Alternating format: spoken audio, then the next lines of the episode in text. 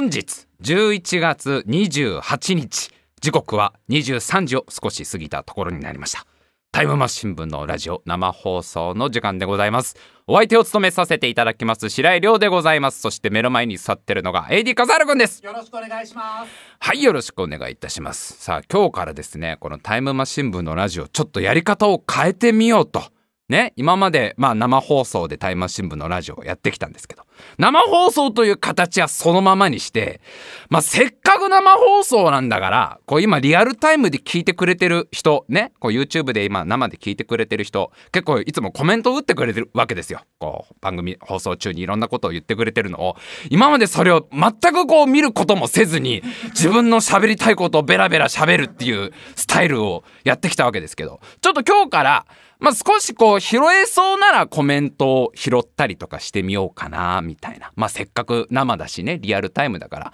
そういうことやってみようかな。まあ、お試しではあるんですけど、ちょっとやってみようかなと思ってます。あのー、結構さ、深夜ラジオとかだとさ、なんかあのー、メール募集とかやるじゃない。放送中に。生放送中にこう、ファックスとかね、昔だとファックスとかそういうのやってましたから。まあそういう形で、まあなんかこう思いついたら、じゃあちょっとなんかメールテーマ出しますんでみたいなこと言ったらコメントをいろいろつぶやいてもらって、それを俺が華麗に拾って、そっから話をどんどん膨らまして、ね、こう化学反応を起こすわけですよ。DJ とリスナーの化学反応を起こせたらいいなっていう。まあいきなりね、そう、あの、ハードルを曲げちゃうと、できない可能性があるから。まあ、今日はちょっとお試しでやってみて、ゆくゆくこうステップアップして、最終的にそういうなんかこう、地上発信やラジオみたいなスタイルがやれたらいいかな。まあ大体目標としては45年後ぐらいにそこに行ければ、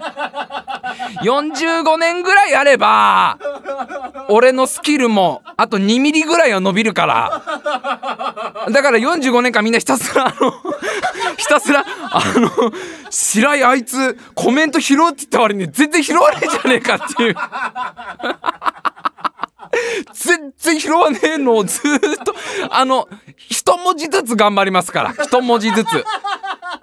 ちょっとねまあ慣れないことだからねどうなるかわからないけど。まあまあちょっとねえっ、ー、とスタイルを変えて頑張っていきたいと思いますんでよろしくお願いします。クリスマスプレゼント頼んだ？もうサンタさんに。どうなの？サンタさんに。もうそろそろ締め切りだよ、もう。サンタ的にももう、早く言ってもらわないと困るよって、こっちだってそんな。大変なんだから、今忙しいんだから。トナカイのしつけとか今いろいろあるんだから。トナカイのギア上げなきゃいけなかったりとか、トナカイのチューンナップとかいろいろあんだから。クリスマスプレゼントどうなんですか？もう、もう選びましたか？あのさ、今年のクリスマスプレゼントさ、まあちょっとこの間も喋ったけど、プレイステーション5なんだろうなと思ってたわけ。どうせプレイステーション5一択だろう世の中と思ってたんだけど、このもう12月もうちょいで入るでしょ ?12 月もうちょいで入るこのぐらいの時期になると、ツイッターのタイムライン見てると、結構その、お子さんをお持ちの方とかが、もうあの、クリスマスプレゼントこれにしようみたいなさ。うちの子供これを欲しがってるとか、この間うちの子供サンタさんにこれお願いしてたっていうツイート見かけるんだけど、やっぱあれだね。鬼滅勢が結構強いね。鬼滅の刃の、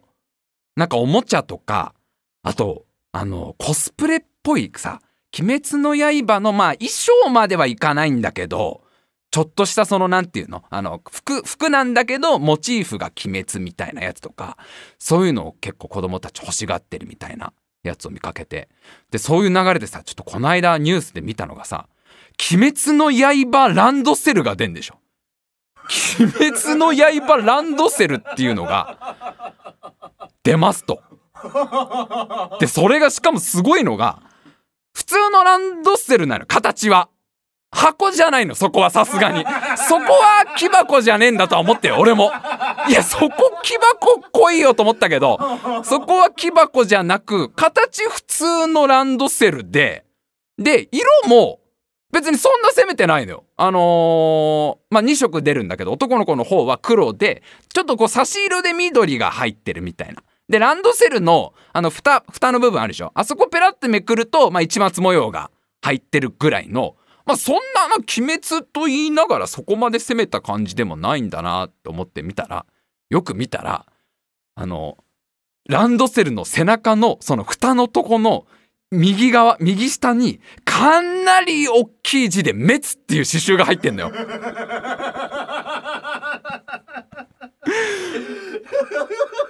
でさいやいいと思うのよ。全然。鬼滅今みんな大好きなんだから。鬼殺隊になりたいんだもん今の。ちっちゃい子たちは。今のちっちゃい子たちはケーキ屋さんか鬼殺隊に入りたいんだから。どっちかなんだから今。町の小さなケーキ屋さんのオーナーになるか鬼殺隊に入るかなんだから。今の子たちの。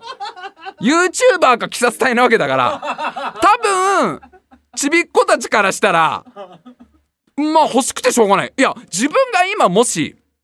ちびっ子だったとしてさもうちょっとでピッカピカになる子だったとしたらさまあ欲しいと思うんだよ俺多分小さい頃あの鬼滅の刃見てたらハマると思うしまあまあまあねそのランドセルグッだったら欲しいと思うんだけどこれねもうちょっと調べたらね結構これ微妙だと思ったのが完全受注生産なんだと。でそれはまあいいじゃないそれは。完全受注生産なんだけどお届けが9月以降なんだって。来年の9月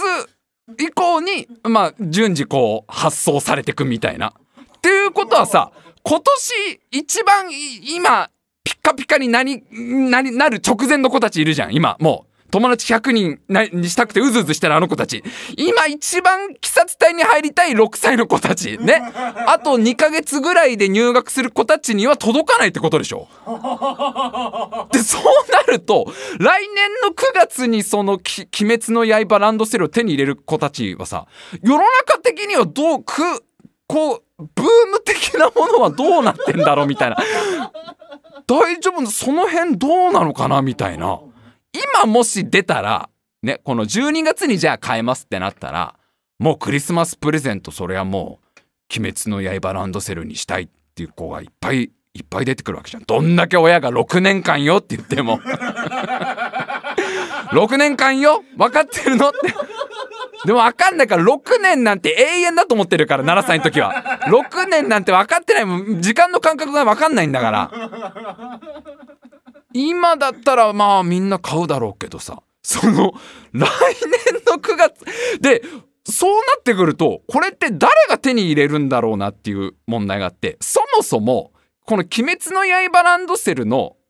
このデザインね。まあ割とシンプルなデザイン。で色はちょっと結構普通の黒。で差し色の緑は結構控えめ。でデカデカとメツと入ってるっていうこのデザイン。これさ7歳の子たちが手に入れるにはちょっと渋すぎるじゃん。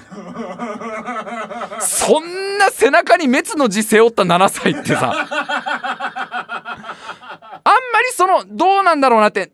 7歳とか6歳の子が食いつくにはもうちょい鬼滅感があった方がいいと思う。それこそがっつり市松模様にしちゃうとか。なんかもうちょっとそのもう分かりやすく炭治郎の顔ドーンって入ってるみたいなぐらい分かりやすい方が多分本当にちっちゃい子には受けると思う。しで逆にじゃあ例えば買い替えるっていうパターンあるでしょ？そのね小学校4年生とかそれぐらいの子が買い替えるってなった時はさまあ小3小4だとしたらまあ早い子はちょっと思春期入り口じゃん。滅背負わないじゃん。で、小6で買い替えるってのこともまずないでしょ。小6もうちょいで中学校なんだからランドセルも。だからどのタイミングで買うやつなのかが。ああ、でもそうね。今結構みんな言ってんの大人が買うんじゃないのかっていう。そ、そこなのかな？でもやっぱそこはちびっこに背負ってほしいところはあるけど難しいよな。あと、まあまあもし、まあまあもしってかおそらくこの鬼滅の熱は来年も続くだろうし、あとほら、鬼滅の刃あの、テレビアニメとか劇場版見た人はわかる、知ってると思うけど、あと原作読んでる人はもっとわかると思うけど、全然まだ途中だから、原作で言うとこのまだまだ全然これからな。あの、これからあれ、炭治郎たちがジャブロー攻略作戦で、ジャブローに降下するやつだよね、あれ確かね。鬼物寺無惨将軍が治めてるジャブロ、ジャブロ基地を、ガウからこう飛び立った炭治郎たちが吸収して吸収するってでそれを上限の鬼たちが防ぐみたいなあの壮大なジャブロ攻略戦は原作で結構終盤だから全然まだまだだから言ってもこれから巨神兵とか出てくるでしょ？だってあんな原作のまだ2巻ぐらいまでしかやってないわけでしょ？あの7巻があるうちの。だからおそらく「鬼滅の刃」ってまあね2期のアニメもやるだろうしう、2期でしかも全部終わるかなって言ったらもう1期ぐらいはあるんじゃないかなと思ってから3期もしくは2期プラス2本ぐらい映画とかの勢いでやるから来年も多分「鬼滅の刃」ブームは落ちてないんだけどあのランドセルをどのどの世代の子が選ぶのかがすごい気になる。でもしじゃあまあまあね言うてもまあおじさんたちの感覚だからこれはさあのランドセルのデザインちょっと渋くないかっていうのも大きいお友達の意見だから全然今のその6歳とか7歳の子には響くかもしんないわけだよその大きいデカデカと書いた「滅」っていう文字が。でもあれだよねもうその校庭にいる小さい虫とかも震え上がるよね。そんな文字を背負った7歳。どんだけ、どんだけ巣埋められんだろうってアリとか思うわけじゃん。滅っていう字を背負った。今までまあ人間の子たちには耐えてきたけど、アリたちも。やべえ奴ら来た。朝顔とか震え上がるでしょ。そんな。滅って入ったさ。いやだからまあまあでも今そりゃそうだよね「鬼滅の刃」グッズ作ったら作ったらどんどん売れるわけだから。まあもしねあのー、クリスマスプレゼント決まってないっていうちっちゃい子これ今聞いてたらぜひぜひですね。あのきあの鬼滅の刃ランドセルを背負ってお仕事に行ってみてはいかがでしょうかといったところで今週も参りましょう。タイムマシン部のラジオ。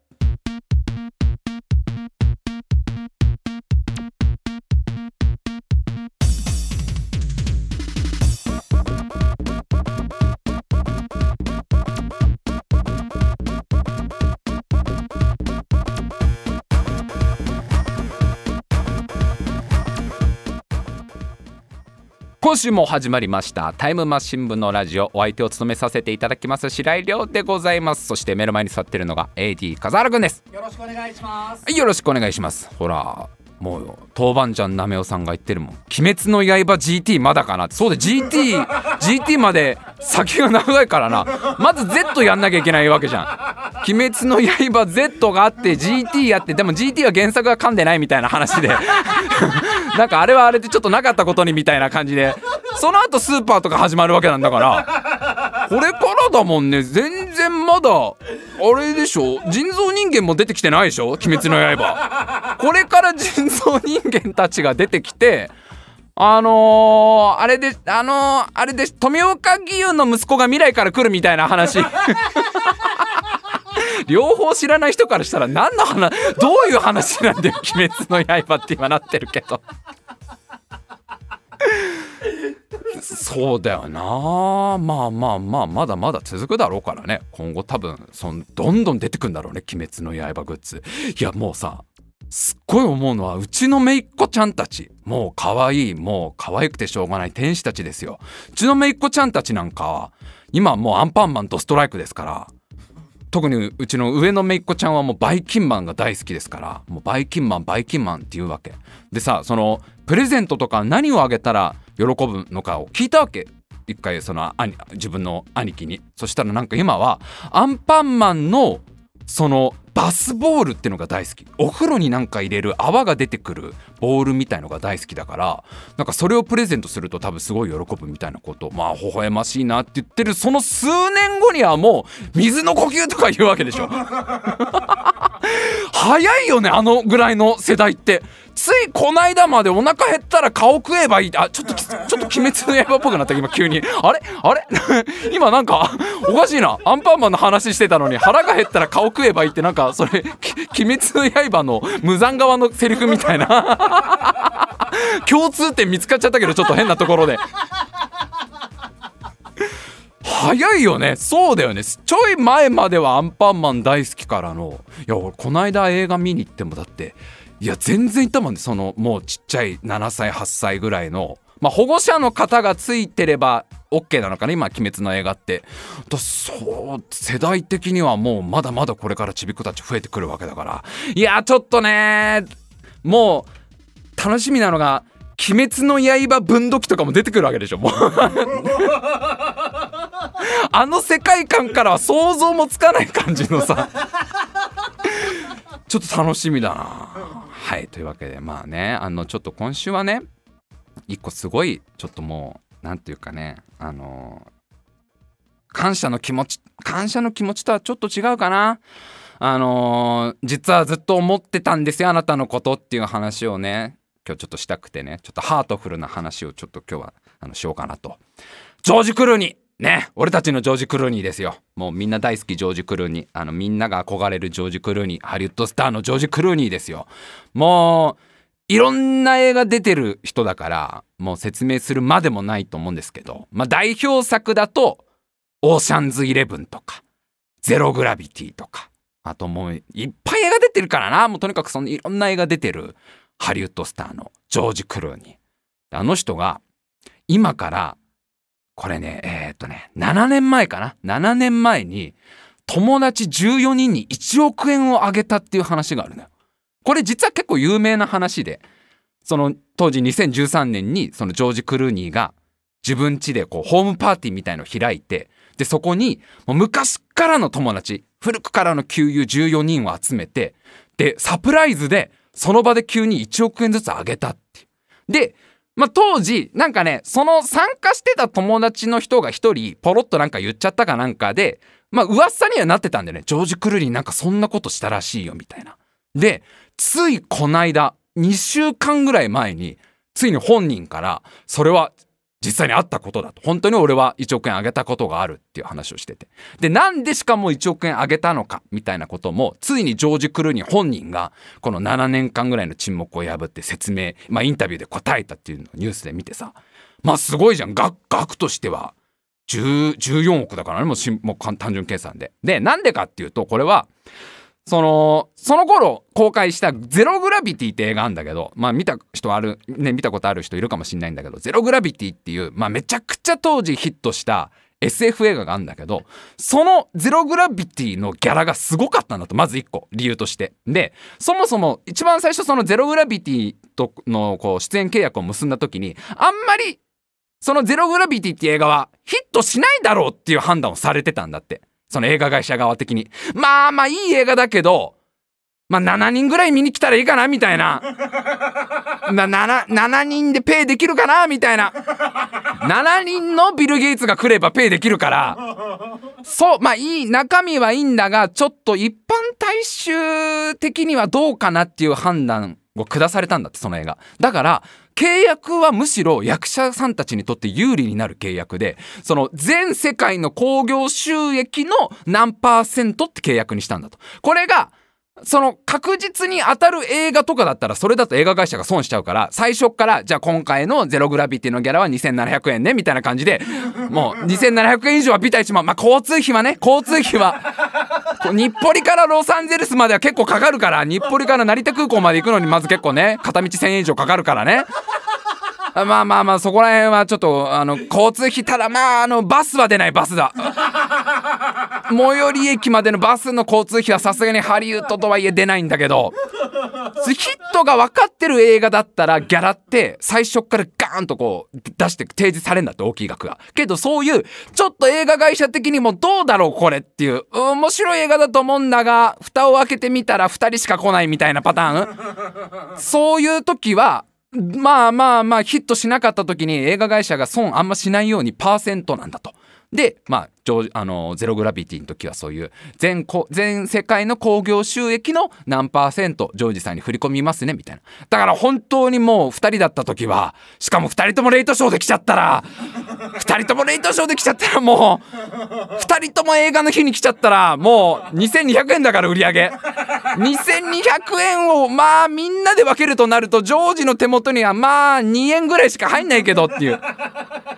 ごめんねジョージと。ちょっとそれで契約させてくれ。やと。で蓋を開けてみたら大ヒットだともう何百億っていうもう全世界の興行収益がとんでもない金額になった大ヒットになったからちょっとジョージ・クルーニーもビビるぐらいの金が入ってきたんだと。ちょっと嘘でしょみたいな。最初2700円って聞いてもしかしたら2円かもって言われたら何この何十億って金みたいな。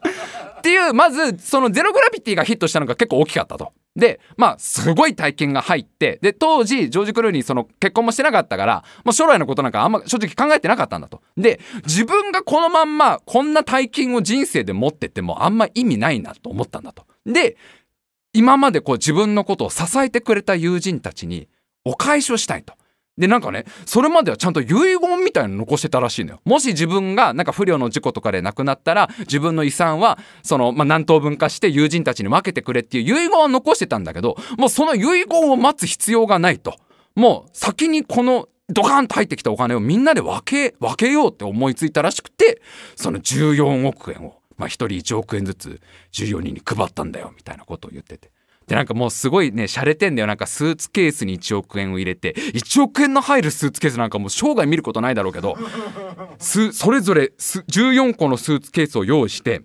その中に1億円を入れといて。でもちろんその友達にはもう全く教えてないわけ。サプライズで。で友人たちをホームパーティーに呼んで。なんか急にまあなんか語り出したんだとジョージが。なんかみんなのおかげで僕はその今のポジションに慣れてよみたいな。でみんなのおかげでいろんな仕事ができたし世界中いろんなとこを回ることができたと。でこのこの感謝の気持ちをどうやって伝えればいいかな？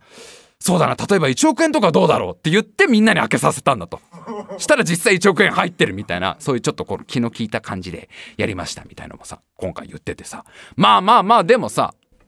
素晴らしいことじゃない。やっぱハリウッドスターの人たちって結構寄付する人が多かったりとか、まあそうやってスタッフに還元したりとかね、自分のギャラを他の出演者にこう分配してくれっていう役者さんとかも結構いるから、まあそういう話は割とあるんだけど、まあまあでもそれをさ、なんかこう、今まで自分を支えてくれた、まあどんだけ売れてない頃、ね、貧しかった頃も、ジョージ・クルーに下積みすごい長いから、その長い下積み時代をずっと支えてくれた友達に還元するってのがいいじゃん。もうジョージ・クルーニが言ってたのが、それこそ、もう寝る場所がない時期とかあったんだって。もう家がなくて、もう寝床がない時とかは、その、その、今回来てくれたその14人の友達の誰かに泊まってたりとか、あとお金とかも全然貸してくれたりとか、本当にボロボロの自分を支えてくれた友人しか呼ばなかったから、もうすごくこう、気持ちよく渡せたよみたいなこと言ってて。もうだから、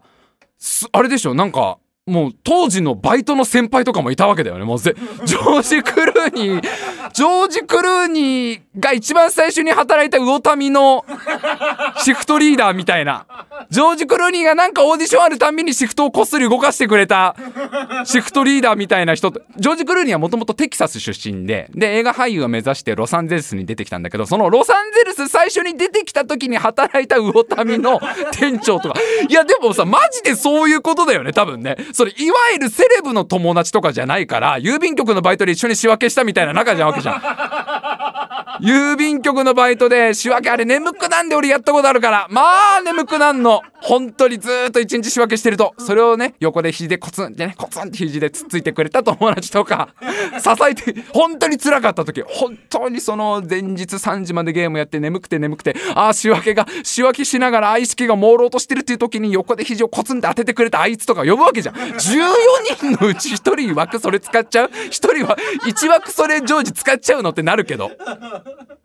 そう全然でもで割とねこれオーバーな話じゃなくてなんかね本当に普通の人たちなのよ。今、今現在も結構割と生活が大変な人がいたりとか、もう別に普通に働いてる人たち、もう本当にハリウッド関係者とかでも何でもないみたいな人たちを呼んでやったみたいな。いやーもうだから、どんな、どんな人たち、あれでしょ？もうだから、あの、一緒にガンタンク乗った仲間とかいるわけでしょ？ジョ ージが上に乗って下ずっと乗り続けてくれた。上乗りたい乗りたいって言うんだけど、毎回ジョージにガンタンクの上を譲ってくれた。竜補正じゃん、そいつだけど。それ竜補正だけど。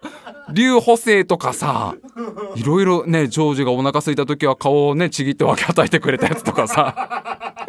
ジョージジョージ・クルーニーと一緒にあの田岡萌一監督の厳しいしごきに耐えた 厳しいしごきに耐えた2メートル超えのセンターとかさいるわけでしょ。すごいよね。結構今みんなのちょっとみんなのコメントが14人も友達いないっていう。いや14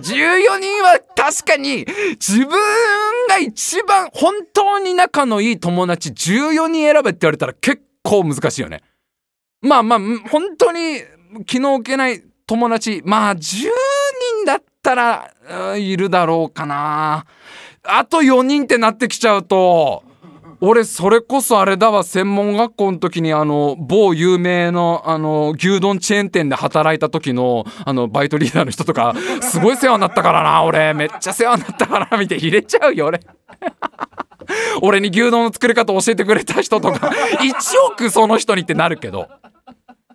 いやすごいもうそのなんかそのジョージ・クルーニーのなんかまあちょっとそかっこいいエピソードというかさまあ結構ねいろんな役者さんそういう話あんだけどねキアヌ・リーブスとかもそういう話いっぱいあったりとかあるんだけど男気あふれるというかいやだからやっぱハリウッドスターになるよジョージ・クルーニーはさって気持ちになったのと同時になんで俺呼ばれてねえんだよっていう気持ちがあるわけ。ジョージジョージ忘れてないか俺のこと。いやいやいやおかしいよジョージ。いやあのー、まあ今日生放送だからね、まあ、ジョージ・クルーに聞いてくれてると思うんだこれ。ジョージ・クルーにも今現在これをおそらく日暮里の実家で聞いてくれてると思うんだよ。うち今の俺の部屋から地形じゃねえかジョージ来るに。ちょっとわかんない。あのちょっと夜更かし苦手だって言ってたからお眠かもしんないけど今ジョージ。ジョージちょっと今二段ベッドの上の段でうとうとしながら下の段には多分こう誰かがいて上の段でうとうとしながらこうこっそり親に隠れてこっそりこれ聞いてくれてると思うからおいジョージ！ジョージそれはないよ。いやマジでショックだったんだよ。俺はそのね14人に1億円配ったっていうニュースも何年か前に見た時にまあ正直驚いたわけ。いやいやそれは嘘だろって。だって俺呼ばれてないもん。俺呼ばれてないのにその辛い時期からお世話になった人にあげたみたいな。それこれはきっとあれだな。誰かが持ってる話だなと思ったら今回さ本人の口からそれは実際本当にあったことだって言うじゃん。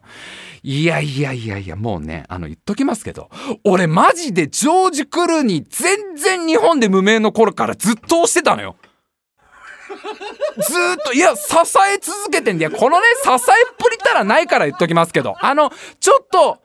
ちょっとジョージ・クルーリーの名前を早めに知ってたとかのレベルじゃないんです。俺は。っていうか正確に言うと白井家は。白井ファミリーは。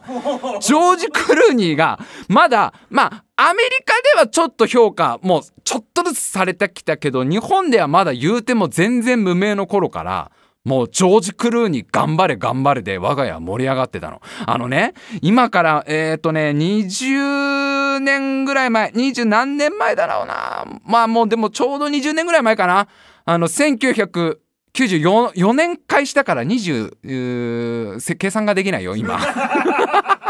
26年？合ってる？合ってる ?26 年前、1994年から99 90、えーと、ジョージが出てたの99年までなんだけど、まあ、あるドラマがあったのよ。ER っていう。見た見たことある人いるかな？ER っていうあのお医者さんの海外のドラマがあって。でそれにジョージ・クルーニー出てたのよ。で当時ジョージ・クルーニーまだ32とかで。でねジョージ・クルーニーちなみにその ER が初めてその抜擢された役というか。ジョージ・クルーニーがまあインタビューとかで言ってたのがその ER のオーディション受ける時にもしこのオーディションに落ちたらもうテキサス帰ろうと思ってたと。それぐらいジョージにとってはもう崖っぷちのタイミングで受けたオーディションが通って、まあ、出演した ER ってドラマがあったんだけどこれ見てた人いるかな ER って。結構ね当時ね90年代後半日本でも割とヒットして NHK かなんかでやってたドラマなんだけど、まあ、その ER っていうドラマに若い頃のジョージ・クルーに出てたわけでその白池はまあ ER を見てたんだけどそのうちのおかんですよ俺を産んだ俺を産んだ白井母は、その ER の、もう初めて我が家が ER を見たその日からジョージ・クルーニーを大絶賛してたわけ。この役者さんはすごくいい役者だと。で、ちょっとなんて名前なのか調べようみたいな、その終わったらスタッフロール見て、ちょっと名前を知りたいっていうぐらい、もう一目見てジョージ・クルーニーっていう役者さんは、この人は絶対花開くと思うってうちのおかんはずっと、聞いてますかジョージこれ。寝ないでジョージ。ジョージ、うちのおかんはもうその1994年の時点で、まあちょっと日本公開もしかしたらもちゃとかも95年ぐらいかもしれないけどその時点でもうジョージ・クルーニーは絶対将来大成功する役者になると思ってて。で最初俺あんまり食いついて見てなかったわけ ER のこと。であんまりにうちのおかんが ER がすごい ER がすごい。とに特にそのジョージ・クルーニーっていうお母さんも正直他で見たことのない役者さんが出ててその人の演技がまあいいからちょっと見た方がいいと思うよみたいなこと言うから俺も試しに見たらまあいいのよジョージ。わあ本当だ。めっちゃかっこいいしめっちゃ演技うまこの人みたいな。でそっから白井おかんと俺と白井妹の3人はジョージ・クルーに釘付けになるわけ。でずーっとそのまあ ER 見見ながら、いやー、ジョージ・クルーニーいつか売れるといいね、ジョージ・クルーニーいつか売れるといいね。今、ジョージ・クルーニーってみんな広辞苑に乗るぐらいの言葉になってるからさ、みんなからしたら、な、そのジョージ・クルーニーがいいの当たり前じゃんと思うかもしんないけど、当時広辞苑に載ってないからね、ジョージ・クルーニーって。あと、ウィキペディアとかない時代だからね、ジョージ・クルーニー。ジョージ・クルーニーっていう単語がまだ、あれなんだから、全然知れ渡ってない時に、我が家に出てくるその外国人の名前の第一位、ジョージ・クルーニーだから。とにかくそのジョージ・クルーニーがまだ全然有名じゃない時そのずっと ER を見て応援してで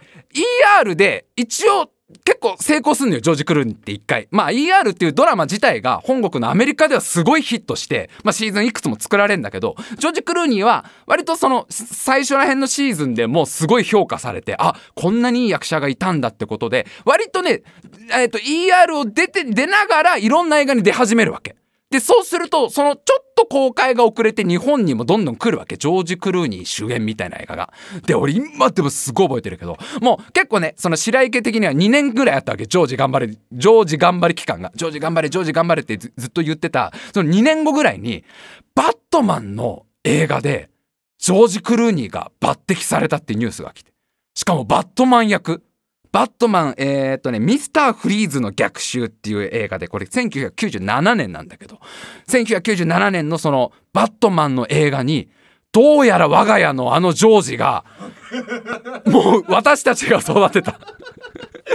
いや、そりゃそうだ、うちのおかん、もう何回も、何回も名前出してるけど、白井のりこですよね。のりこ。うちののりこがもう4人目に産んだと言っても過言ではない。うち3兄弟だから。のりこ的には4人目の子供ですよ、もうジョージが。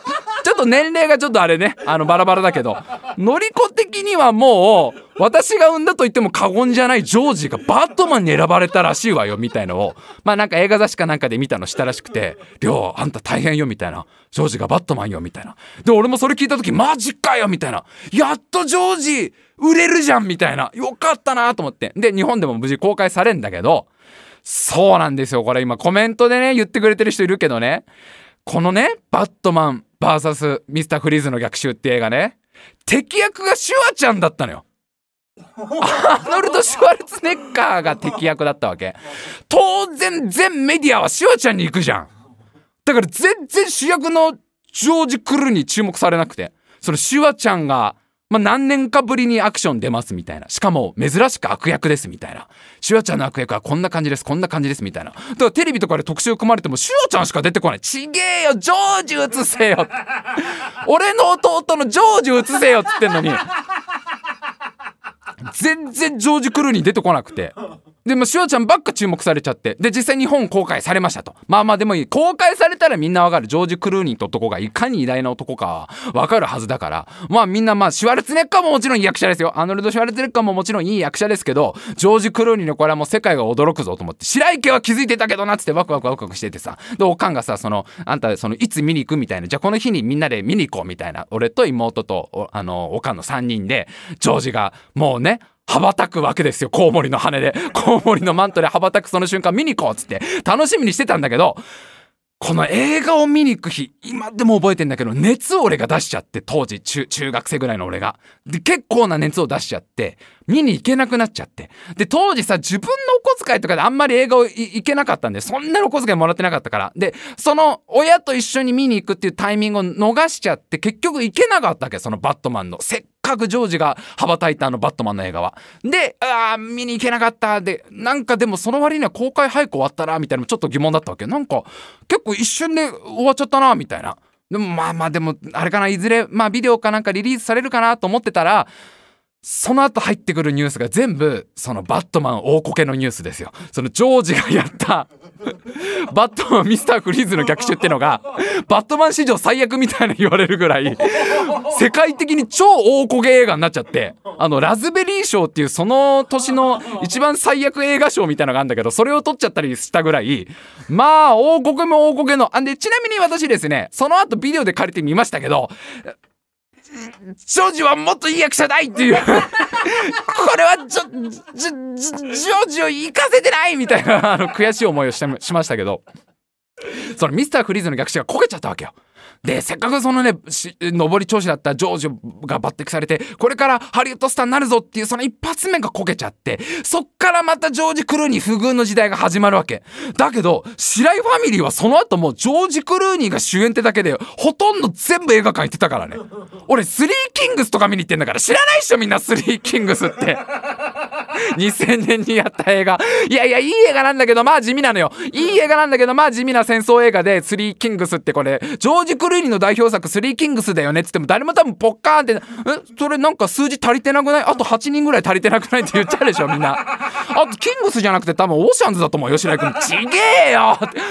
ジョージ・クルーニーが出た2000年のスリーキングスって映画も見に行ったし、あのー、オーブラザーとかも行ったし、新レッドラインも行ったし、もうジョージ・クルーニーが出るってだけで俺、パーフェクトストームすらちゃんと行ったんだから、パーフェクトストームすらって言うとちょっとあれだけど、パーフェクトストームっていうね、これもう2000年に公開した、あと、まあ、パニック映画というか、まあ、漁師さんたちが、その、大嵐に巻き込まれるっていう映画が公開されて、ま、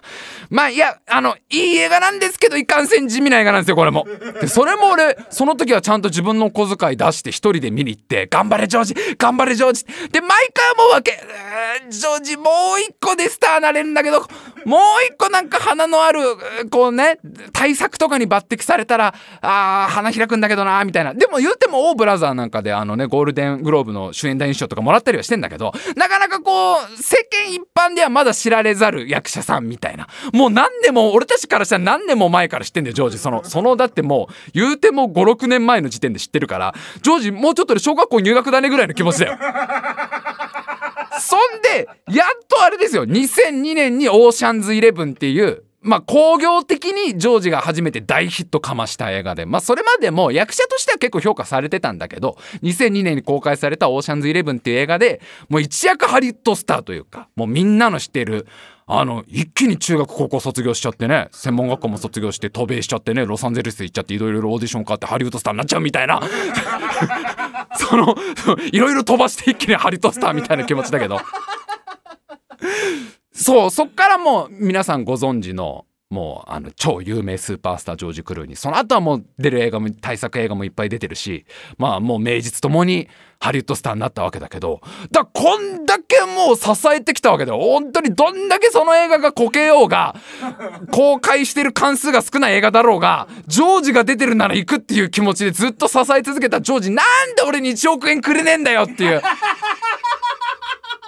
1億いや違う違う違う違う1億が欲しいわけじゃないんです。なんかちょっと今な。言葉言葉の表現が今難しかった。言葉の表現。ちょっと言葉の間で1億が欲しくて言ってるんじゃないんだよ。ジョージにこの感謝の気持ちを伝え聞いてるジョージちゃんとこれ。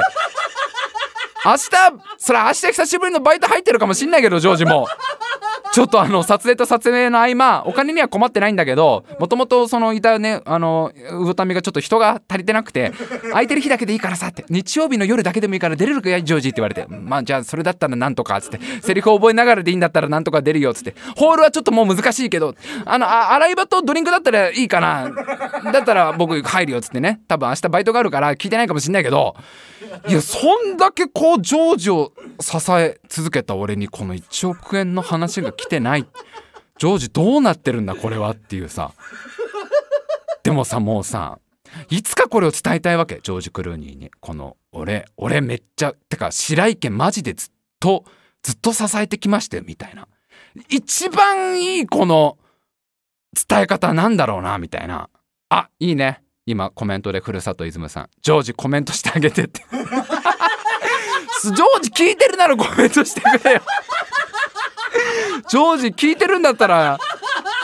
ジョージいるんだろそこに。全部き今ジョージ泣きながら聞いてるだろこれ。そうだもし聞いてるんだったらコメントしてくれ。いや寝ちゃってるんだったらしょうがない。アーカイブで聞いてくれよジョージ。そんなに思ってくれてたとは知らなかった。ね。熱い熱いコメントくれよジョージ。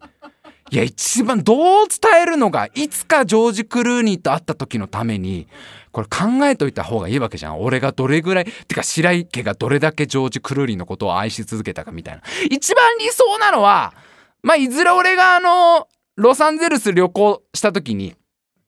ねロサンゼルス旅行。今はちょっとまだこうほらコロナの問題とかあるからちょっといけないけどちょっと世の中が落ち着いてじゃあ海外旅行でもしようかってなった時に昔から映画好きだから、まあ、ハリウッド行こうみたいな感じでハリウッド行ったとするじゃん。でまあいろんなハリウッドの名所いろいろ回った後にね、まあ、ちょっと疲れたからあのなんか喫茶店で休もうかなっつってさなんかカフェのとこ入るじゃん。でカフェ入って向こうのコーヒーとか飲んでほっとしてたらさそこにジョージが変装してくるわけ。ジョージがあのハリウッドスター感出さずに普通の一般人の格好をしてちょっとこう役作りも兼ねていろんな人たちの生活を覗き見に来るみたいな。よくやるんだよハリウッドさそういうこと。なんか変装して気づかれないように普通のご飯屋さん入るみたいなこと向この人結構やったりするからジョージもそんな感じで完全に変装してそのカフェに入ってくるわけ。で俺もだからジョージに気づかないわけ。そのそのおじさんがジョージ・クルーニーって気づかないわけ。でジョージ・クルーニーはもうそのいろんな観光客とかにも話しかけるから変装してるからね。変装してるから。変装してるジョージはいろんな人に話しかけて。で俺にも多分話しかけてくれると思うんだよ。あ君君はどっから来たの？みたいな。観光客かいっつって「あ、I, I'm from Japan」みたいな。で日本から来たよみたいな。たどたどしい英語で。ちょっとまあ頑張って英会話頑張るからこっからさ。英会話すげえ頑張るから。たどたどしい英語で「あ僕あの観光で日本から来たんだよ」っつって「あそうなんだね。なんでハリウッドに?」って「あ実は僕あのアメリカの映画が小さい頃から大好きで憧れの街だったんだ」みたいな話をするわけ「あそうなのかいちなみにじゃあ君はあの映画俳優だと誰が好きなんだい?」って聞かれた時に「あそれはもちろんジョージ・クルーニーだね」っていうわけ。でそうすると変装してるジョージはちょっとドキッてするわけじゃん。俺の名前出ちゃったよってなるわけでしょジョージ。ちょっとこめかみがピクって動くわけじゃん。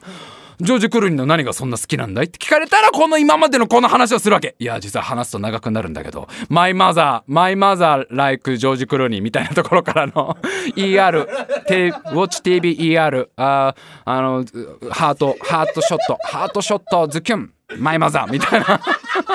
my mother ビビビ電気 thunder shock lightning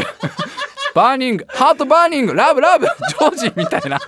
完璧な英語でさ英語でうちのおかんがまずハマってみたいな。あそれからまああ私もハマってみたいな。 my sister も my sister もズキュンズキュンねオッケー？オッケーみたいな。オッケーみたいな。でそれから全部見たバットマンバッ no バットマン no バットマン。 no バットマンバットマンちょいコケ。ちょいコケだけど Three Kings Three Kings ムみたいみたいな。今喋ったこのジョージ・クルーニーの話を全部するともうジョージはそれを聞きながらさたまたま話話しかけたその日本から来た観光客が実は一家でそんなに自分のことを応援してくれてたなんてみたい。なもうあれでしょその変装してるサングラスからツーって涙が出てくるわけ。あのララが死んだ時のシャアみたいな感じで ツーって涙が。嘘だろこんなこんな偶然あってたまるかみたいな。ずーってジョージが涙を流してでもそれ俺気づかないからさ。でずっともういやずっと支えてもうずっと応援して応援してパーフェクトストームすら見に行って頑張れジョージ 頑張れジョージって。いつかいつかお前は大成功するよってなってやっとオーシャンズイレブンを見た時にあの商業的に大成功してハリウッドスターになって我が家はすごい喜んだんだよって話をしたらね変装してるジョージ・クルーニー名乗らないからもちろんジョージって「センキューセンキュー」っつって「あ君のそのジョージ・クルーニーに対する熱い思いは伝わったよ」って「あ僕この辺住んでるからいつかジョージ・クルーニーに会う時が来たら僕から伝えとくよ」っつって。で、そこに、こう、あのね、じゃあそのおじさんがバイ、じゃあねってか、じゃあなって楽しんでくれて、ハバナイスでっつって出てった後に、その椅子にトランクケースが置いてあるわけですよ。ね。あれおじさんトランクケース置いてあるよあ、置き忘れてるよっつって、そしたらそこにメモが書いてあるわけだよ。開けてごらんって書いてある。開けたら、見事に1億円入ってるってやつで、お1億これ、非課税、非課税、ど、非課、非課税、ちなみに今回のジョージ・クルーには税金もジョージがちゃんと納めてたらしいから、税金抜いて1億円らしいんだけど、ジョージ今回も、今回の、これも、あ、俺ジョージって気づいてる途中から。いやもうこれだよもうこのこの気づかずに伝えてジョージに伝えてジョージもその場でやっべこれ1億用意しなきゃなって思うやつだよこれ。早急に1億を。いやいやこれもベストなんだけどなジョージに伝える方法としては。激アツだよねこれもうね。激アツでしょ完全に。であれだよ。その後あのジョージ・クルーニーが多分映画雑誌とかでインタビューで言うわけだよ。そのなんか対策映画また出るからさどうせさ。なんかおそらくなんか出るでしょ次も「スター・ウォーズ VS ゴーストバスターズ」みたいななんかすごい どういう映画だ今の。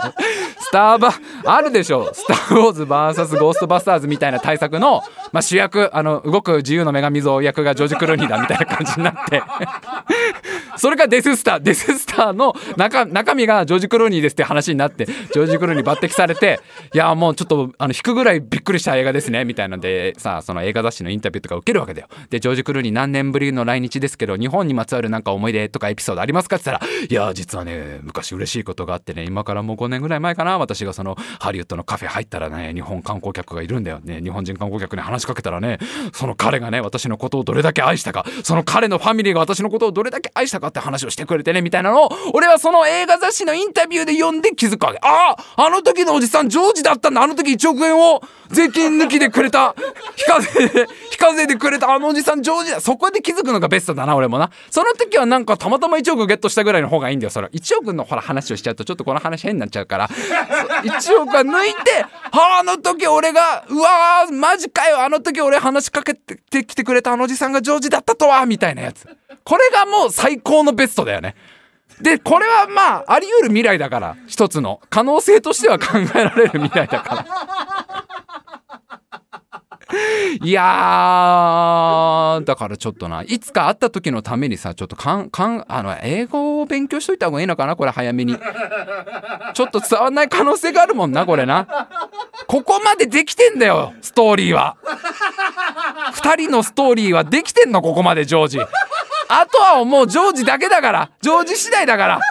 今も多分寝ちゃってるけどジョージ。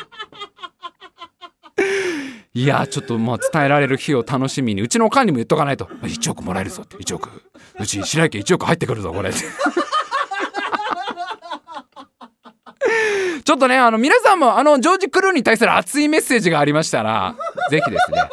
あのコメントでもいいですし、えー、メールでも送ってきてください、えー、メールアドレスはタイムマシン部 at gmail.com タイムマシン部 at gmail.com でございます。皆様からのメールお待ちしております。